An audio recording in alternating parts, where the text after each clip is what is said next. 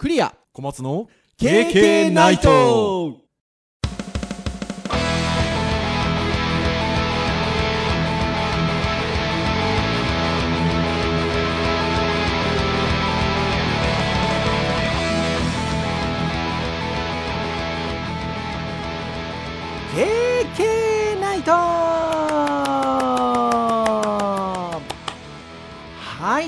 ことで第421回の配信でございます。お届けをいたしますのはクリアとあれ？はいということで今日はですね小松先生がお休みなんですね。ちょっと体調不良ということでございまして、えー、お休みでございます。結構ね、あのー、私、クリアがですね、いや、ちなみに、あの、今日はクリアがお届けするんですけど、クリアが体調不良だったりとかね、ちょっと忙しさにかまけてね、えー、小松先生に一人喋りをお願いすることが、まあまああるんですけれども、えー、今日は、えー、小松先生がちょっと体調不良ということでございますので、今日はクリアの一人喋りということで、皆さん、どうぞよろしくお願いいたします。あ、ちょっと待ってください。そこで帰るとかね、帰るとか言わないでね。はい。気楽に聞いていただければというところでございますよ。えー、421回どうぞよろしくお願いいたします。さて、ということで、じゃあ一人で喋るということでね、何の話をしようかなということなんですが、ターンで言いますとですね、えー、私どものポッドキャスト、いわゆる教育系のお話だったり、あとは Web に関するお話だったり、あとは、まあ、ハードやガジェットが好きな私と小松先生ですので、えー、それについてお話をしたりということ。大体これをですね、順繰りでお話をしているんですけれども、今回は一応順番で言うと、ハードガジェット界ということなんですよね。まあ、ただ、まあ、今回小松先生ちょっとお休みということでございますので、ちょっとフリートーク会という感じでお話ができればなと思っているんですけれども、じゃあ何の話をしようかなというとこなんですが、最近ね、えっ、と、ここ何回かの配信とは言わず、えー、ここ数年の配信でよく言ってるかと思うんですが、まあ、あの、50にして私が、あの、新しい趣味をということで、えー、カメラ、ね、えー、写真を撮ることが趣味になっておりまして、まあ私だけではなくね、小松先生もですね、カメラ買いまして、趣味としているという感じなんですけれども、今日はちょっとカメラに関してのお話を、まあそういう意味で言うとハードガジェットっぽいんですが 改めてね、ガジェット界は次回小松先生とお話をするということで、まああの、カメラに関しての私のゆるいフリートークということでお話をしていきたいんですけど、私はあの普段ですね、えー、富士フイルムというメーカーのカメラを使用をしておりまして、えー、現在2台デジタルカメラ所有をしております。一つはですね、まあメインで使っているデジタルカメラ、えー、レンズ交換式のカメラでございまして、XS10 というですね、えー、カメラを使用しております。ぼちぼち2年半ぐらい使ってるんですかね。えー、購入して2年半ぐらいになりますかね。はい、えー、XS10 というレンズ交換式のミラーレス一眼ですね。APS-C センサーというですね、えー、フルサイズって呼ばれるセンサーよりも少しだけちっちゃめのセンサーなんですけれども、まあその分本体がコンパクトでね、えー、撮りやすいというところで、富士フイルムのカメラはこの APS-C センサーがいわゆるこう、あの一般的な、はい、ミラーレスカメラには、えー、載っています。はい。あ、もうちょっとね、大きいやつもあるんですけど、えー、載っているので、えー、まあそのカメラを、まあメインで使っていると。そして、まあ数ヶ月前にですね、ちょっとサブカメラが欲しいなということで、えー、10年前のコンデジを購入をいたしまして、えー、これが X20 という、えー、カメラ。はい。これを購入しましてですね、えー、まあ私ね、福岡に住んでおりますが、えー、東京と行き来することが結構多いので、ちょっとね、レンズ交換式のカメラだと、十分コンパクトなんですけどね。まあただこう、福岡東京で移動するときに気軽に持っていけるかっていうと、ちょっとね、持ちづらいところもあったので、じゃあということで、えー、コンデジですね。えー、まあレンズとカメラが一体型になっている、えー、カメラですけれども、えー、コンパクトデジカメね。コンデジと呼ばれるタイプのもので、X20 というね、10年前のカメラを、まあ10年前のカメラなんで、中古で購入したんですけれども、購入をして、まあ最近割とこっちの方が持ち運びやすいので、そっちを持ってっていう感じで写真を撮ってますと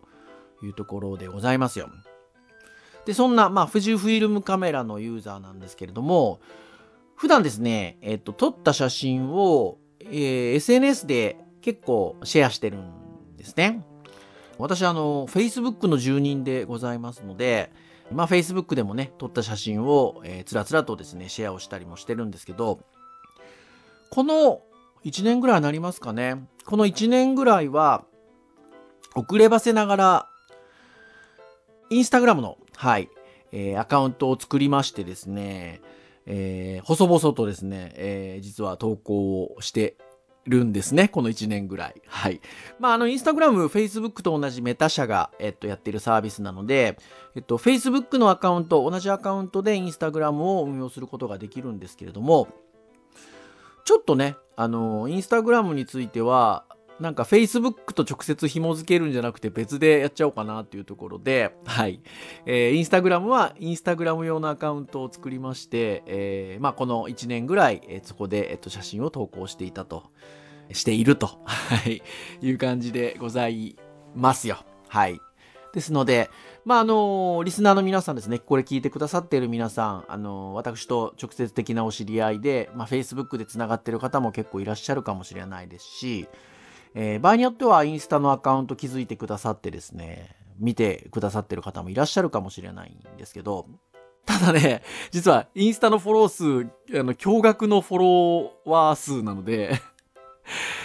あの、Facebook はですね、千何百人とかってね、あの、Facebook 友達がいるんですけれども、インスタはですね、私、あの、アカウントフォロワー、えっと、この収録をしてる段階でですね、31人っていう、はい。感じでございますので、えっと、実はね、あの、こう、直接的に私を知ってる方もね、あの、インスタのアカウントあったんだっていう感じなのかもしれませんが、えっと、そんな感じでございます。で、写真をね、インスタなんで写真を投稿するんですけど、その時にですね、ハッシュタグをですね、あるハッシュタグをつけておりまして、これがですね、今日も X 日和っていうね、ハッシュタグ、今日も X 日和っていう、えっと、ハッシュタグをつけて、えっと、普段ですね、インスタの投稿を、まあ、しております。で、このハッシュタグ何かということなんですけど、実はですね、富士フィルムさんが、えっと、公式で、えー、インスタのアカウントを持っておりまして、そのアカウントがですね、Life with X シリーズっていう、はい、富士フィルムのあのカメラ、先ほども私ね、えー、X20 だ、XS10 だっていう風に言いましたが、X っていうね、いわゆる筐体にあの名前がついてるんですよね。はい。まあいろんな種類のものがあるんですけれども、ですので、まあそのね、X シリーズで撮った作品、写真をですね、えー、シェアしませんかっていうような感じで、富士フィルムさんが公式で Life with X シリーズというアカウントを、えっと、運用しておりまして、ハッシュタグ今日も X 日和っていうタグをつけてですね、投稿すると、あの、そこからですね、任意に、あの、紹介をしてくださるんですよ。どんな割合かな ?1 日1枚まではいかないかな。はい。まあ、週に4、5枚程度っていう感じですかね。1日に2枚、3枚投稿される、あの、シェアされることはないんですけど、ハッシュタグ今日も X 日和っていうタグがついている写真、投稿した写真の中からですね、シェアをしてくださる、紹介をしてくださるっていうアカウントがあって、で、素敵な写真が多いんです。もともと私、あの、富士フィルムのカメラを使い始めたのが、えっと、フィルムシミュレーションっていうですね、まあ、もともと富士フィルムさんフィルムの会社なので、いろんなフィルムを昔から出してたわけですけれども、そのいろんなフィルムの特徴をですね、写真側で設定をしてですね、写真が撮れるような機能が、フィルムシミュレーションという機能がございまして、まあ、これがね、今風に言うと、あの、エモい感じになるので、まあ、そこに、あの、私、富士フィルムのカメラやられちゃったなっていう感じなんですけど、Life is X シリーズっていうアカウントでシェアされている写真の数々がですね、まあ、なんかね、私好みの写真が投稿されてるわけですよ。まあ、いつかね、私もここで紹介されたら、自分の撮った写真が紹介されたらな、嬉しいなということで、インスタグラムで写真投稿するときにはですね、さっきのハッシュタグ、今日も X 日和っていうね、ハッシュタグをつけてあの投稿するようにしてたんですけど、これがですね、なんとですね、選ばれたんですよ、私が投稿した写真が。10月の8日だったかな？日曜日。10月の8日日曜日にですね、なんとあの、フィジフィルムの公式のアカウントで私が撮った写真が紹介されまして、いやー、びっくりしましたねえっと、10月8日日曜日はちょっと私あの、大学関連の仕事でですね、結構朝早い早朝からですね、夕方、まあ、夜にかけて、ネットが接続できないようなちょっと環境でお仕事をちょっと一日してたもんで、もうそれが終わってですね、東京に行ってたんですけど、終わったということで、丸一日のお仕事終わったということで、ホテルに帰り、で、食事をしつつ、ちょっと一息と思って、インスタグラム立ち上げたんですよね。そしたら、こう、何やらね、見たことのある写真がね、出てきたんですよね。で、あ、これ、Life is X シリーズじゃんと思ったんですけど、あれ？と思って。これ、俺の写真じゃね？みたいなね。ところで、ちゃんとそしたらメンションが来ててね、僕のインスタアカウントもちゃんとつけてね、紹介をしてくれているので、メンションが来てて、おー、俺の写真だっていうことで。いやー、びっくりしましたね。8月ぐらいに、インスタグラムで投稿していた、ちょっとあの、ね、家族と、阿蘇に旅行行ったんですよ、8月に。あの、うちの、僕の父、母、あと妹、そしてうちの、あの、奥さんと娘とっていうことで。はい。もともとはね、あの、私の妹夫婦とかもね、来る予定だったんですけど、はい。えー、まあね、妹私二人おりまして、あの、下の妹はね、一緒に来たんですけど、上の妹の家族も来る予定だったんですが、ちょっとね、あの、事情で来れなくなったんで、えー、という感じだったんですけど、えー、阿蘇に旅行に行きまして、その時にね、あの、ちょっと、あの、雰囲気のある、あの、まあ、喫茶店と言いましょうかね。皆さん、かんざらしって知ってますかね？白玉のような感じのお餅っぽいやつなんですけど、かんざらしっていう、まあ名前から想像できますでしょうか。冷たい水にね、そういう白玉の餅をね、さらしたものがあるんですよ。かんざらしっていう。それをね、写真撮ったんですよ。XS 点で。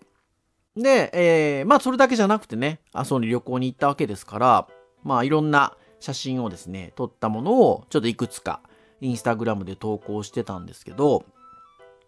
その8月の半ばぐらいかな、投稿した写真が10月8日に紹介していただけたということで。2ヶ月前ぐらいだからだったんでね、まさかのですよ。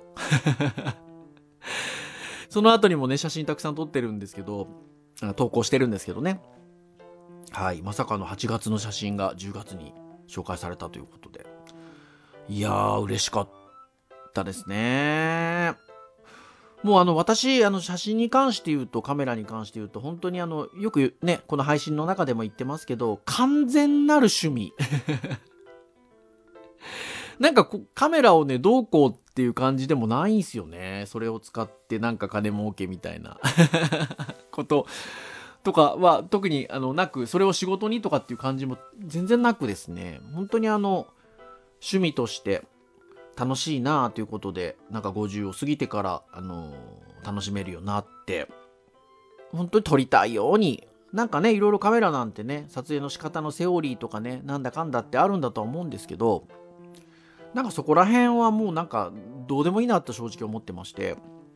なんか自分が撮りたいように楽しく撮れたらなということで写真を撮ってて、で、まあ撮った写真をね、自分なりにこれはなんか好きだなっていうものをね、インスタグラムで、えー、ちょいちょいと、まあ、投稿してるっていうところがあったので、まあ、先ほども言った通り、フォロワー数31ですよ。この収録をしてる段階で。なので、そんなたくさんの人がね、見てくれてるっていうわけでもないんですけど、まあでもね、そういうふうなでもね、そうやって見てくれ、フォローしてくれて見てくれる人いるわけですよ。海外の人とかも含め。ですので、で、いいねつけてくれる人ももちろんね、いますしね。なので、まあそういう風になんか自分が好きで撮ってて、なんかね、そのルールのへったくれもない写真撮ってるので そんな写真ね、見てくれていいねつけてくれたりとかですね、えっと、フォローしてくれて、まあね、見てくれたりとかっていうのは、あの、とってもありがたいなと思ってて、という感じなわけなんですけど、まあそれで言うとですよ、富士フィルムさんの公式がですよ、写真たくさん本当にあのそのタグ付けられてるので、本当に山のように写真、あね、毎日毎日、あの、いろんな方がね、世界中の方が投稿されてるんですけど、そんな中でね、なんか取り上げていただいて紹介していただけるっていう、まあ、もう本当にあの、趣味でカメラやってる人からすると、ものからすると、もうあの、これ以上はないですよ。ね、で、そうやって紹介していただけたらね、そのことによってね、あの、いろんな人にまた見ていただけるでしょうし、いやー、まあ本当に嬉しいなと。ちょっとしたね、嬉しいことが起こる、なんか写真っていう趣味って、改めて、なんかいい趣味だなーっていうふうに、あの、思っておる次第でございますよ。あのー、これからもね、とてもあの自分にとって栄養になる趣味としてね、続けていきたいなと。まあ、時にはね、同じように、ね、お趣味にしてらっしゃる小松先生、その他、周りの皆さんとね、あの、フォトウォークなんかにも行きたいなというふうにね、思う次第でございますよ。はい。で、そんな、まあ、あの、写真カメラっていうところが、この数年ね、あの、私、あの、趣味にはなってるんですけど、やっぱりね、あの、物欲が出てくるわけですよ。まあカメラ買いたいなもそうですし、あの、レンズね、交換式が一つ、あの、レンズ交換式のカメラ持ってますので、まあレンズももちろん欲しくなりますし、まああの周辺のアクセサリー機器なんかも欲しくなるんですけど、そんな中でですね、ここ1ヶ月ぐらいですかね。まあ具体的にあのすぐ買いますうんぬんってことじゃないんですけど、ちょっとね気になってるのが、カメラなんですけど、インスタントカメラ。ちょっとこれ気になってまして、インスタントカメラね。今ね、あの、いわゆるデジカメを使ってるわけですよね。で、デジカメっ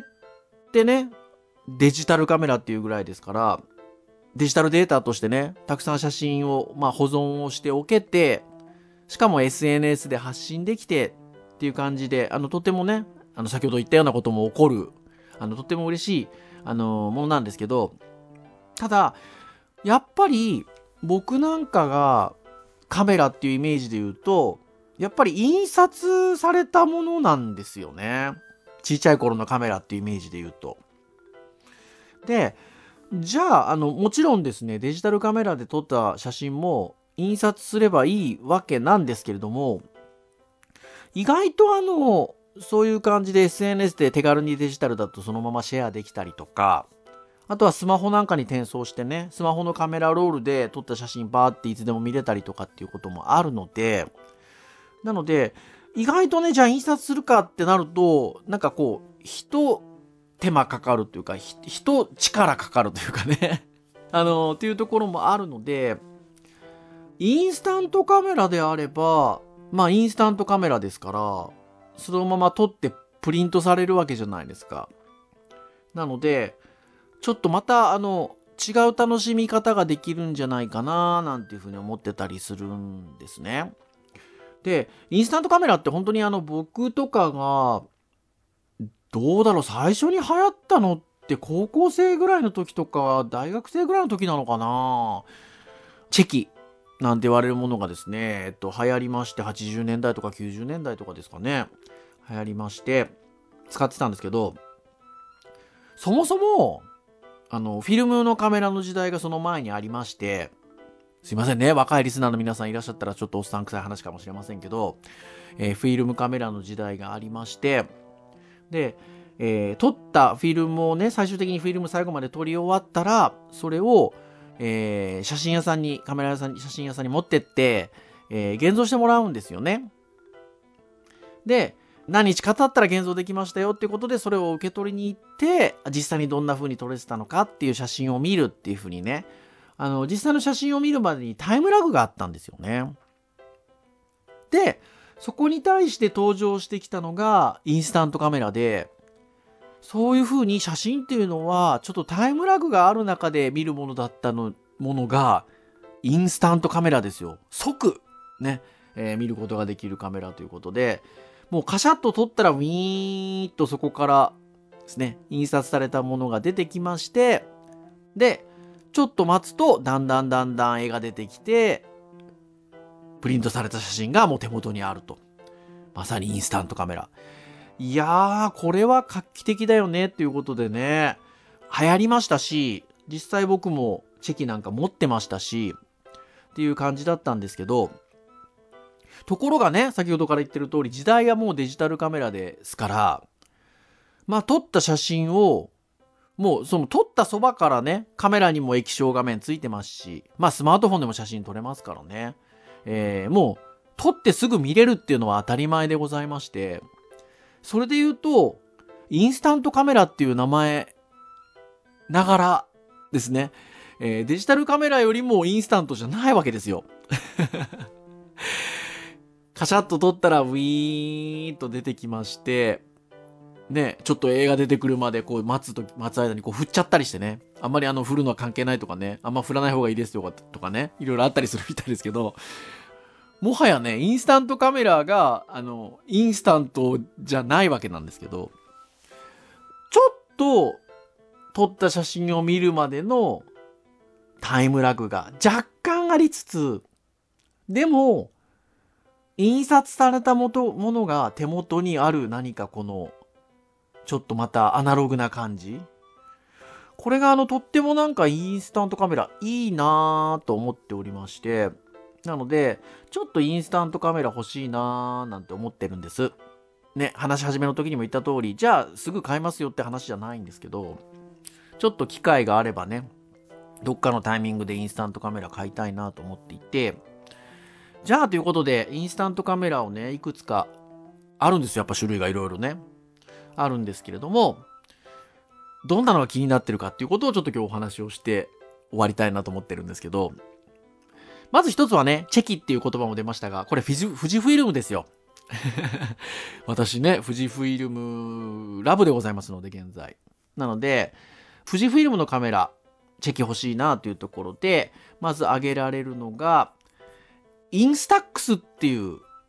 ブランド名の、あの、インスタントカメラが今、あの、富士フイルムあるんですよね。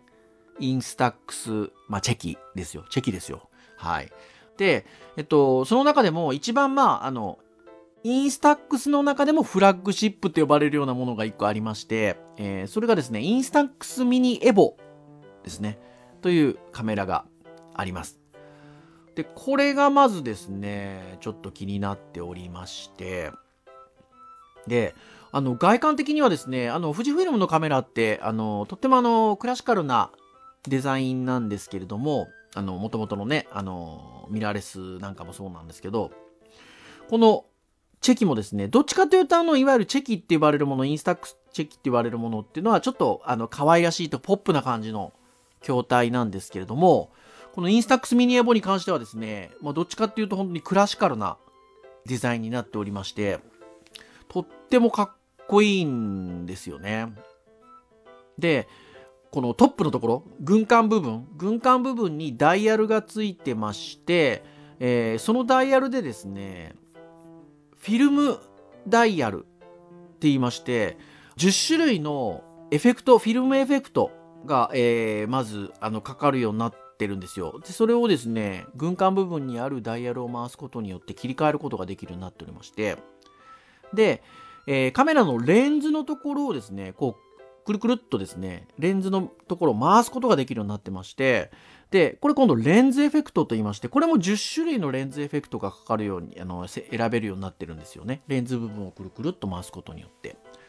そのことによって、まあ、10種類のレンズエフェクト、あとは10種類のフィルムエフェクトを掛け合わせることによって、なんと77なんと100通りの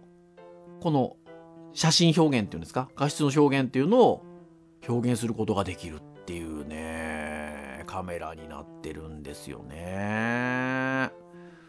これなかなか楽しいんじゃないかなっていう感じですよ。はい。で製品の仕様的に言うとですね、え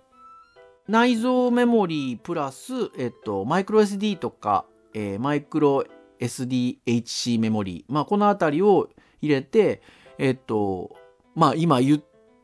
たんでわかると思うんですけど、これね、あの、写真をですね、えっと、保存しとくことができるんですよね。記録メディアに。インスタントカメラですよ。インスタントカメラだから、カシャって撮ったらそれがウィーンって出てくるじゃないですか、もともとは。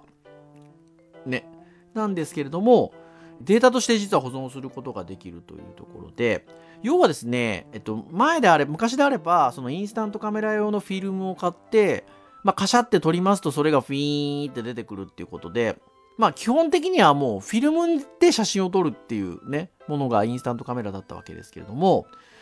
今時ですよ、今時。デジタルデータとしてちゃんと保持をすることができまして、その中から選んでプリントすることができるんですよね。ですので、これね、とってもいいですよね。もうだからハイブリッドなんですよ、今時代は。ですので、まあデジタルでデータちょっと残しておくこともできるし、その中からこう、実際にもうカシャッとそれでプリントすることもチェキですからね。インスタントカメラですからできますし、このね、あの、逆にスマホ側から画像をそのカメラに転送してプリントすることもできるんですよ。これもなかなか良くないですか？っていうところでね、もうあの、単純にそのインスタントカメラっていうところを超えて、まあスマホで撮った写真とか、まあね、デジタルカメラで撮った写真とかっていうのを、そのインスタックスに転送してあげて、で、まあ、いわばプリンターみたいな感じでプリントすることができるわけですよ。インスタントカメラのフィルムに。これがね、なかなかいいなっていうところでございますよ。まあ、焦点距離については、えー、35mm 版換算の 28mm ということで、絞りが F2.0 というところでえ、撮影可能距離が、えっと、10センチまで近づくことができるということで、はい。かなり寄れますね。そして、えっと、露出補正が、えっと、マイナス2からプラス2までの間で露出補正ができたりとかね、ホワイトバランス細かく調整できたりとか、えー、フラッシュがついてますので、えー、まあ、オートフラッシュ、強制発行、発行禁止とかね、えー、設定もできますと。セルフタイマーの設定もできますと。はい。という形で使うことができるということで。これはね、ちょっと欲しいなっていう感じです。で、お値段で言うと、富士フイルムの公式のオンラインストアで、えー、税込み28,600円というところですね。これね、先ほども言った通り、あの、インスタックス、チェキの、あの、フラッグシップみたいな感じなので、あの、いわゆるもう少し一般的なチェキは、あの、もうちょっと安いんですけど、はい。まあ、もりもりの機能で、えー、ある、この、えー、インスタックスミニエボについては、えー、それぐらいのお値段がするということなんですけど、いやーでもいいんじゃないですかね。スマートフォンだったりの写真も印刷できる、プリントできるっていうことを考えるとね。で、えっと、チェキの本体でプリントした画像も、えっと、スマホ側に転送したりもできるんですよね。なので、とってもね、あの、使い勝手のいいものじゃないかなっていうところで、ちょっと割とね、僕の中ではインスタントカメラ、これが大本命なんですけど、ただね、他にもあるんです。で、次に気になってるのが、ロモですよ、皆さん。ロモグラフィー。ロモっていうカメラ知ってますかね？フィルムカメラ。ロモっていうカメラがあるんですけれども、なんとですね、ロモのインスタントカメラがありまして、まあその名もロモインスタントカメラっていう カメラがあります。で、まあ、いくつか色があったりとか柄物があったりするんですけど、まあ、3種類の撮影モードと広角レンズでどんなシーンも簡単に撮影できますということで、ーございます。はい。で、えっと、僕が特にですね、このロモインスタントカメラで気になってるのが、えーカメラ本体プラス、えっと、3種類のアタッチメントレンズがついているっていうところで、物理的なレンズですね。なので、えっと、カメラ本体でまず、えっと、フラッシュモードとか、えっと、いくつか、あの、3種類ぐらいのですね、撮影モードがあるんですよ。シーンに合わせてということで、えっと、カメラ本体側に3種類の撮影モードがついてるんですけど、そこに対して、さらに、あの、物理的なアタッチメントレンズが、あの、ついてるものがありまして、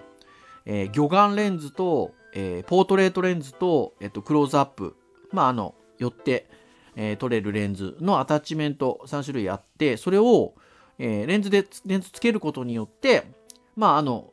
よりでグッと撮れたりとか、まあ、魚眼の形で撮れたりとか、あとは、えっと、このカメラも、えーっと、28ミリだったっけ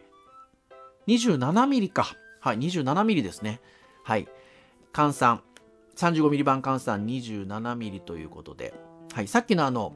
インスタックスミニエボが28ミリでしたけれども、まあ、ほぼほぼ同じような焦点距離ですね。27ミリの焦点距離なんですけど、えーポートレートモードの、えーポートレートレンズをつけると、35ミリの焦点距離ぐらいになるっていう感じで、えー調整ができたりするんですよね。ただね、えっと、このカメラは、えっと、もう本当にいわゆるインスタントカメラなので、あの、デジタルでデータを保持したりとかっていうことはできないんですよね。もうあの、カシャッと撮ったらウィーンと、はい、出てくるタイプのものでございます。ただこれもね、なんかちょっとね、おしゃれなんですよ。少しなんかクラシックな感じの、あの、外観で筐体になってて、とってもおしゃれ。で、えっ、と、絞りはね、F8 ぐらいからなんですよね。なので、えーっていう感じなんですけど、です。あとは、えっと、電池で動くタイプで、単4電池4本。さっきのインスタックスは多分ね、充電タイプだと思うんですよね。USB 充電ができるタイプだと思うんですけど、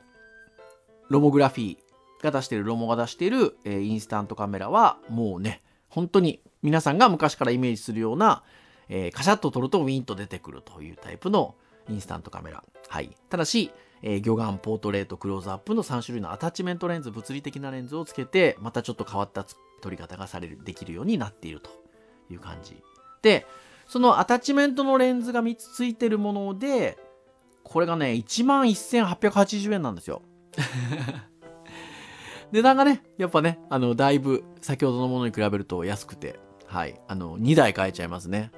はい、っていう感じではあります。で、あ、ちなみに、えっと、フィルムですね。インスタックスミニエボは、えっと、まあ、いわゆる富士フィルムが出してるインスタックスミニエボ用の、あ、ミニ用の、インスタックス用の、えーカメラ、えーフィルムですね。失礼しました。フィルムを使うんですけど、なんとね、この、ロモグラフィー、ロモが出してるロモのインスタントカメラもね、えっとね、フィルムはね、富士フィルムのインスタックスミニのフィルム使うんですよ。そうなんです。そういう意味ではね、あの、どこでもフィルム手に入れやすいですし、もうあの、デジタルは、スマートフォンだったりとか、まあ、デジタルカメラに任せるというところで、もう、ただただ、インスタントカメラで、手軽にプリントされた写真をカシャカシャっと撮っていきたいというところであれば、お値段的にもお手頃ですし、筐体もかっこいいのでクラシカルで、これ楽しいんじゃないかと。レンズもね、物理的なレンズをね、3種類切り替えられますし、楽しいんじゃないかなっていうところでございます。そして最後に、もう一個、インスタントカメラ。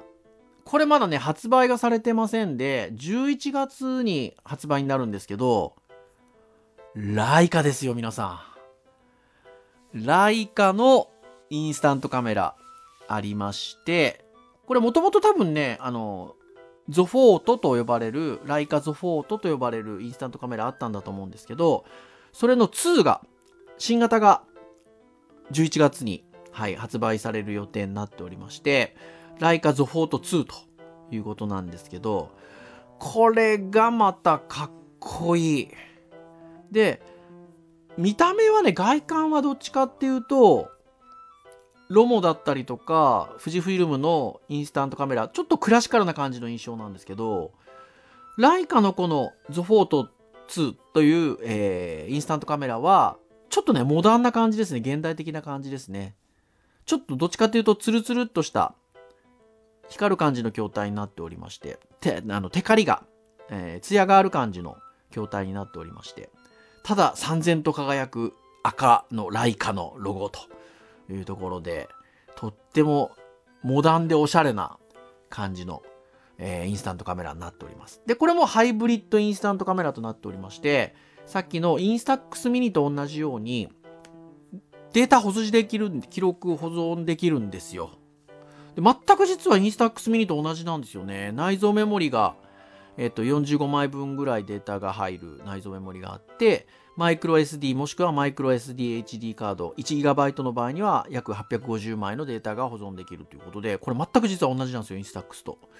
えっと、感じになっております。はい。ですので、えー、まあ、プリントもできるし、選んでプリントもできるし、ですね、えー、取ることもでき、あのー、データとして、えっと、ある程度保持をしと保持をしておくこともできるという感じになっていると。で、これがね、全くこれも、まあ、あの、同じっちゃ同じなんですけど、10個のフィルムスタイルっていうのが選べるようになっておりまして、そして10個のレンズエフェクトっていうのが選べるようになってるんですよ。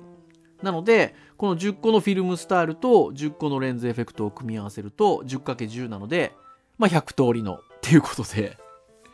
このなんかあのね、機能的なところも実は全くインスタックスと同じなんですよね。ですので、まあ言っても憧れのライカブランドっていう感じなので、いやー、ライカのインスタントカメラあるんだったらちょっと面白いなーっていうところでござい、あのー、興味があるなっていうところでございますよ。ちなみにフィルムはこのゾフォートって呼ばれる用の、えっと、カメラ用の、えー、フィルムが、えっと、あるので、えっと、それを使ってっていう感じになっています。で、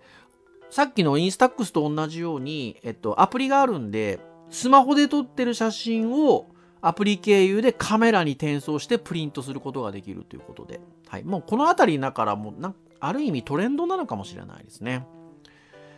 まあ、プリンター代わりに使っちゃおうみたいなところでしょうか。はい。あのー、このライカのゾフォート2もそのような機能がついているというところですね。ただし、じゃあこれおいくら万円なのって話ですよ。で、ライカのストアだと税込みで59,400円。59,400円ですよ、皆さん。インスタックスミニエボが2つ買えますよ。で、インスタックスミニエボを買うんだったら、ロモのインスタントカメラ2つ買えますよって話でしたよね。だからこのライカのゾフォート2買うん買うんだとすると、あの、ロモのインスタントカメラ4つ買えますよ。はい。まあ4つ買う必要はないんですけど、はい。っていうところなんですが、まあそんな感じで、まあいろいろ実はインスタントカメラもあるよって話なんですよね。はい。ですので、まあね、えー、冒頭の方にも言いました通り、じゃあすぐ買うっちゃ話じゃないんですけど、なんか最近は気になってるよということで、はい。今後の KK のこの配信の中でもふっとね、私があのトークの中で小松先生に、実はカメラ買いまして、みたいな感じで、そのうち、えー、今紹介したようなインスタントカメラもしくはまたね、違ったインスタントカメラとか出てくるかもしれませんけど、買ったよっていうことでお話をすることもあるかもしれませんので。はい。皆さんね、それを、その日を、はい、ちょっと、まあ、楽しみにしていただければなというか、ぜひあの皆さんもね、あの、ちょっとご興味があったら、インスタントカメラ、はい、いろんなね、えー、機能的なのところで、値段もいろんな形でいろんなおしゃれなインスタントカメラ今ありますので、ご興味があれば、ちょっとお手に取ってみてはいかがでしょうかというところでございました。以上といたしましょうかね。KK ナイトは毎週木曜日に配信をいたしております。公式サイトアクセスをしていただきますと、プレイヤーがございますので、直接サイト上で聞いていただくことができます。ただしですね、